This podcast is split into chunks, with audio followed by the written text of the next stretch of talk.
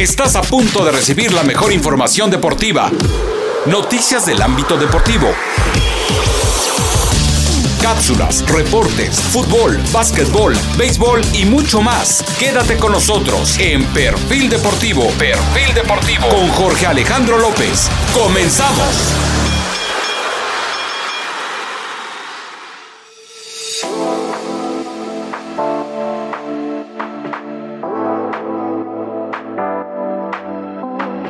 La selección mexicana que participará en el torneo varonil de fútbol de los Juegos Olímpicos de Tokio 2020 habría recibido la notificación de que la convocatoria final para la justa veraniega se expandería de 18 a 22 jugadores, por lo que Jaime Lozano evitará la dura tarea de recortar jugadores y en cambio tendrá que buscar a un jugador más para completar su plantilla. Hasta antes de esta noticia, México podía convocar a 15 jugadores abajo del límite de edad y tres refuerzos mayores de edad, además de dejar cuatro jugadores en depósito. México tenía concentrados a los 22 jugadores que completarán esa lista, pero contemplando a los cuatro que dejaría como depósito, aunque en los últimos días esa convocatoria se habría reducido a 21 por la baja de José Juan Macías, lugar que tendrán que ocupar con otro seleccionado. De manera extraoficial, se presume que el lugar de Macías pueda ser ocupado por Santiago Muñoz del Santos Laguna, Roberto de la Rosa de Pachuca o Santiago Jiménez de Cruz Azul. La selección mexicana viajará a Japón el próximo 9 de julio y debutará en los Juegos Olímpicos el 22 de julio ante la selección de Francia en un grupo que comparte con el local Japón y con Sudáfrica. El cambio en el número de jugadores en la convocatoria obedecería a uno de los múltiples cambios aplicados por FIFA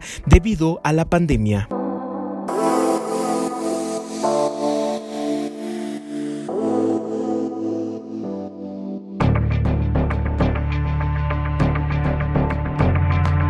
Con los Juegos Olímpicos de Tokio 2020 a la vuelta de la esquina, reportaron los casos positivos por coronavirus de dos entrenadores y dos atletas del Centro Nacional de Desarrollo de Talentos Deportivos y Alto Rendimiento, CENAR. Los entrenadores Alfonso Victoria de Taekwondo y Ma Jin de Clavados, así como los taekwondoines Brian Salazar y Fabiola Villegas, arrojaron positivo en las pruebas de detección de COVID-19 a menos de 20 días del inicio de la justa internacional. Según información publicada por Adrenalina de Excelsior, los entrenadores y la mayoría de los atletas fueron vacunados con la segunda dosis de Sputnik hace aproximadamente 10 días. De acuerdo con el medio, los positivos se dieron hace 3 días y uno de los casos fue ingresado al hospital, pero ya fue dado de alta. Este lunes 5 de julio está agendado en el CENAR el abanderamiento de la delegación mexicana rumbo a Tokio 2020, donde se espera la presencia del presidente de la República Mexicana, Andrés Manuel López Obrador. Se espera que los deportistas comiencen a viajar a partir de la próxima semana a Japón, donde han puesto como requisito de ingreso dos pruebas negativas de COVID-19.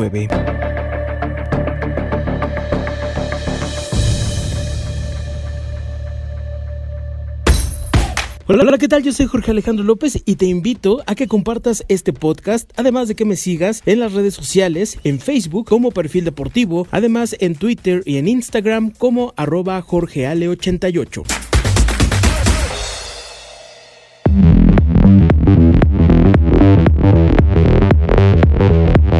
El séptuple campeón del mundo, Lewis Hamilton, de la escudería de Mercedes, fue el más rápido este viernes en el segundo libre para el Gran Premio de Austria, el noveno del Mundial de Fórmula 1 en Spielberg, donde el mexicano Sergio Checo Pérez de Red Bull marcó el undécimo tiempo, en la mejor de sus 30 vueltas y con neumático blando, antes de simular carrera en tandas largas, Hamilton cubrió los 4,318 metros del circuito de Estiria en un minuto, 4 segundos y 523 milésimas, 189 menos que su compañero el finlandés Bottas, que dio 33 giros, y con 217 sobre el holandés Max Verstappen, también de Red Bull, una más que el anterior, que lidera el mundial con 156 puntos, 18 más que el inglés. En la mejor de sus 38 vueltas, Checo Pérez giró en un minuto, 5 segundos y 516 milésimas, y se quedó a casi un segundo del tiempo de Hamilton, en una sesión en la que salvo el trompo del inglés Lando Norris de McLaren a la salida de la primera curva y la suspensión de algunos tiempos de vuelta al español Carlos Sainz Ferrari y al finlandés Kimi Raikkonen de Alfa Romeo por superar los límites de la pista, no se registraron demasiados incidentes. El tercer entrenamiento libre se disputará este sábado, horas antes de la sesión de calificación que ordenará la formación de salida de la carrera dominical. El circuito de Spielberg alberga su segunda prueba en dos fines de semana seguidos, repitiendo condiciones, salvo en lo que a los neumáticos se refiere, que son de la gama de compuestos menos rígida, los C3, los más duros, raya blanca, C4, medios, raya amarilla y C5, blandos raya roja, y de momento con temperaturas bastante más bajas que hace 7 días.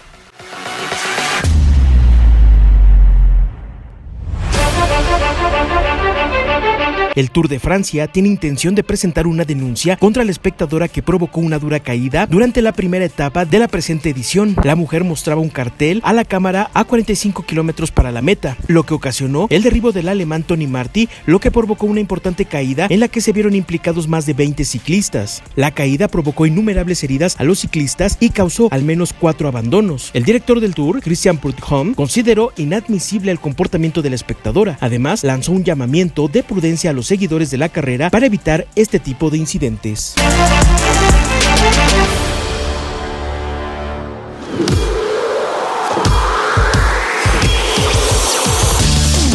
Ahora ya estás informado. Te esperamos en la siguiente emisión de Perfil Deportivo.